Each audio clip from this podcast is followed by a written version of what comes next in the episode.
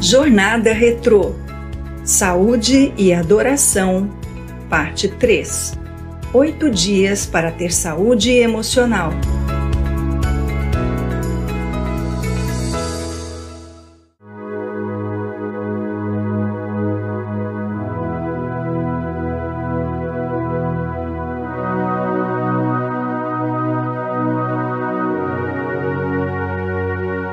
Vigésimo terceiro dia. Desenvolva valores e hábitos saudáveis. Tenha cuidado com o que você pensa, pois a sua vida é dirigida pelos seus pensamentos. Provérbios 4, verso 23. Um dos princípios cardeais da pessoa emocionalmente madura é desenvolver e viver uma filosofia de vida apropriada, seguindo um sistema de valores coerentes e bem definidos. A hipocrisia, ou seja, viver uma coisa e pregar outra, foi um dos pecados que Jesus mais combateu. A filosofia de vida deve ser funcional, significativa e ajustada à realidade da vida no meio ambiente em que você vive. Essa vida pode ser considerada um laboratório onde Deus nos colocou para purificar a fórmula de nossa existência. Há uma obra de santificação que deve ser diária. Devemos viver essa vida com os olhos fitos na eternidade. Essa compreensão permite-nos ver esta vida como um meio para alcançar um fim e não como um fim em si mesma, como pensam aqueles que querem, em meio a valores morais e sociais distorcidos, encontrar todo tipo de prazer sem sentir culpa. Devemos ter a consciência de um Deus transcendente que faz brotar em cada um o desejo de buscar a perfeição e o infinito, o que não é possível sem a atuação desse Deus perfeito e eterno no ser humano. O desejo pelo que é transcendente converte-se assim em uma meta real, espiritual e intelectualmente alcançável dentro do que é possível ao ser humano.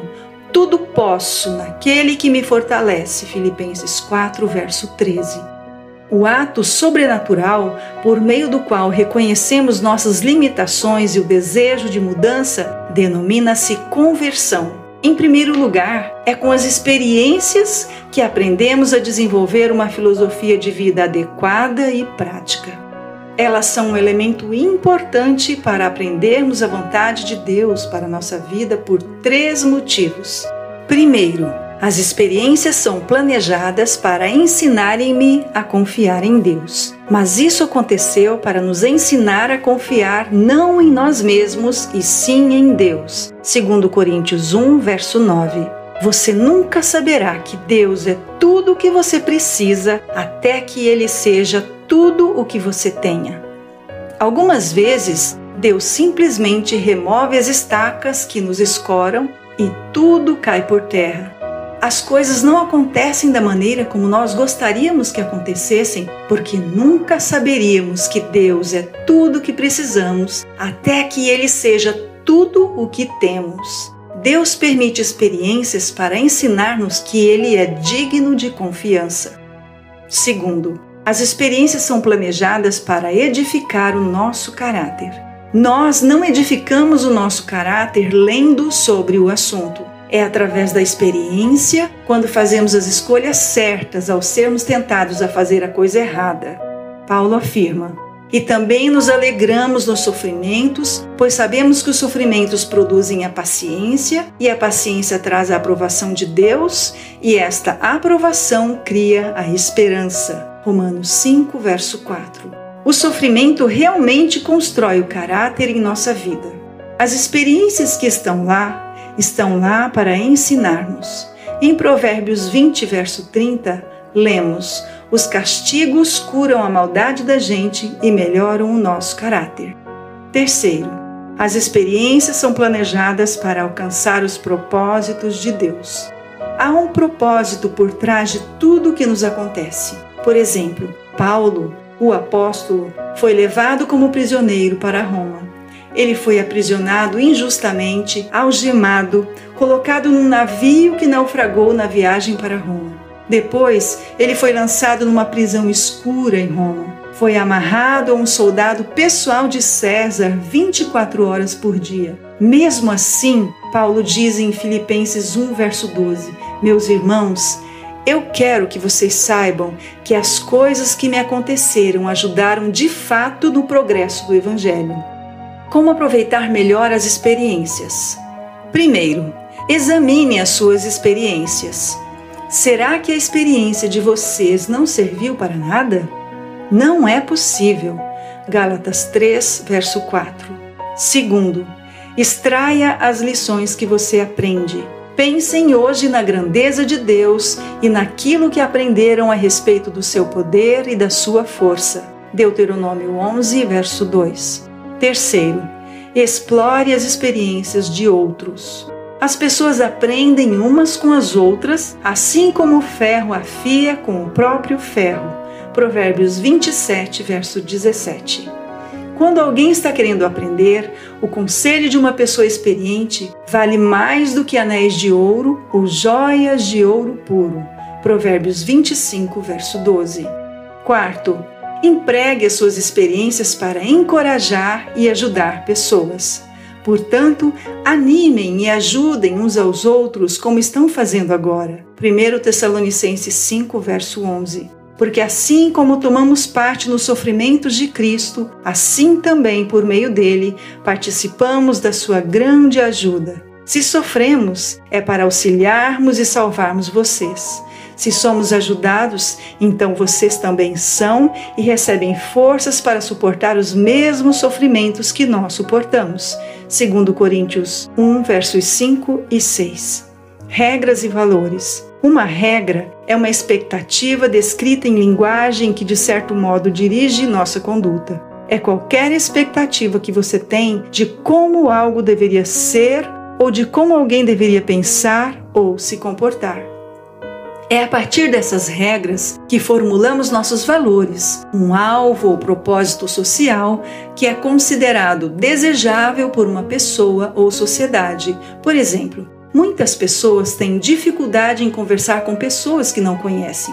O que não se dão conta é que, desde crianças, ouvimos nossos pais dizerem que não devemos falar com estranhos. A regra foi internalizada: não fale com estranhos. Os valores, ao lado das regras, são os pontos de referência que servem de validação aos ditames de nossa consciência. O sistema de valores de uma pessoa geralmente reflete seu nível de maturidade emocional, qual é sua direção, se é consistente com a sua realidade social, sua educação e idade. Em nossa sociedade, o trabalho, a vida profissional, assumiu o principal valor. Até mesmo quando nos apresentamos, fazemos questão de dizer qual é a nossa profissão, qual é o nosso cargo na igreja. Todavia, no Evangelho podemos ler: Busca primeiro o reino de Deus e todas essas coisas vos serão acrescentadas. Mateus 6, verso 33. De fato, o relacionamento com Deus, o relacionamento consigo mesmo e o relacionamento com o próximo devem ser as grandes prioridades do reino de Deus e seus principais valores. E como resultado dessa inversão em nosso mundo, muitas pessoas têm dificuldade de compreender que sua vida relacional é mais importante que sua vida profissional. É o trabalho e sua recompensa, o dinheiro, posição social e etc., que devem estar a serviço de Deus, de si mesmo e do seu próximo, e não o inverso. Quando pensamos, estou trabalhando, Deus e os meus queridos vão entender. Deveríamos antes lembrarmos de que o trabalho é importante, mas na ordem divina, os relacionamentos estão em primeiro lugar. Quando não cumprimos as regras, a culpa é inevitável. O ímpio é preso por suas próprias culpas e é apanhado pelos laços do pecado. Provérbios 5, verso 22. Quando as expectativas são equivocadas, alguns problemas podem surgir. Quando as regras impostas a si mesmo, autorregras, são muito acima da sua capacidade de cumpri-las, isso pode gerar frustração e culpa. Ai de vós também, doutores da lei, que carregais os homens com cargas difíceis de transportar. Lucas 11:46. Se criamos regras de conduta para outra pessoa ou um grupo, regras não executáveis, sem que estes concordem com elas, podemos nos decepcionar e nos magoar.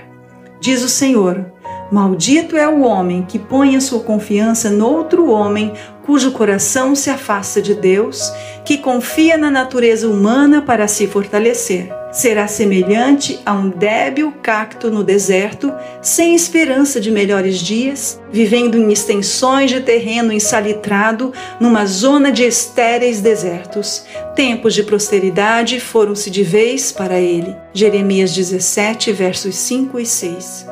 Se existe uma falha em seguir regras, por serem muito severas, a tendência é minimizar sua importância. Todas essas proibições têm a ver com coisas que se tornam inúteis depois de usadas. Não apenas regras e ensinamentos que as pessoas inventam. De fato, essas regras parecem ser sábias ao exigirem a adoração forçada dos anjos, a falsa humildade e um modo duro de tratar o corpo. Mas tudo isso não tem nenhum valor para controlar as paixões que levam à imoralidade. Colossenses 2, versos 22 e 23. Se seguirmos a regra excessivamente, podemos caminhar para o fanatismo. Não sejas demasiadamente justo, nem demasiadamente sábio, porque te destruirás a ti mesmo. Eclesiastes 7, verso 16. Saulo era um fariseu tão zeloso que passou a matar cristãos. Era tão inflexível que foi incapaz de desafiar sua forma de pensar, mesmo diante do testemunho de Estevão. Os cristãos eram blasfemos e deveriam morrer conforme o que a lei preconizava criou sua regra e seu fanatismo em segui-la fez o escritor bíblico dizer que respirava ameaças e morte contra os discípulos. Atos 9, verso 1. Foi no encontro, no caminho de Damasco, que ele pôde defrontar-se com o absurdo de suas regras contra os cristãos e reescrevê-las. O perseguidor torna-se perseguido. Podemos pretender provar que temos razão, mas Deus convencer-se-á disso? Provérbios 5, verso 22. Desafie suas regras. Reconheça que se sente magoado, irado, perturbado, deprimido ou sem esperança. Lembre-se de que se sente mal porque está tentando impor uma regra não executável a alguém ou algum grupo, ou está tentando estabelecer regras exageradas para si. Confirme sua disposição em desafiar essa regra. Descubra sua regra ou regras não executáveis. Pense em esperar conseguir o que se quer, em lugar de querer conseguir o que se quer. Repare que quando você deseja ou espera que as coisas aconteçam do jeito que quer, pensa com mais clareza e tem mais paz. Ao nos depararmos com Gênesis 33, verso 10, uma das questões que mais ressaltam os olhos é a vívida expressão de Jacó diante do perdão recebido de Esaú. Esses irmãos viveram separados por mais de 20 anos. No caso de Jacó, com a ameaça de receber sobre si a paga do seu erro passado, o que o impediu de ver sua mãe e seu pai pelo resto da vida. Não conseguia se perdoar por ter enganado seu pai e ter usurpado o direito de seu irmão, bem como não conseguia enfrentar a real ameaça que representava a vingança de Esaú. Por outro lado, esse último também continuava refém de Jacó, uma vez que por esses anos todos ajuntou um exército e esperava apenas a oportunidade de pôr um fim à vida de seu irmão. Na prática, ambos, a seu modo, precisavam de perdão para prosseguir na vida. Jacó precisava se auto-perdoar e receber o perdão de Esaú.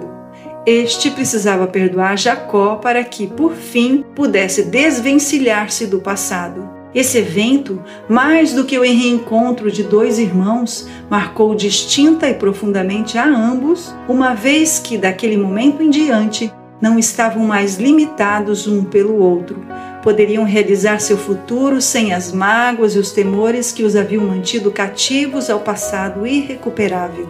Perdão, mais do que uma obrigação constante na vida do cristão, é uma ode à vida, um ato de amor à liberdade, um ato de adoração a Deus. Não é sem causa que Paulo menciona que quem está em Cristo é uma nova criatura, as coisas antigas já passaram, eis que tudo se fez novo.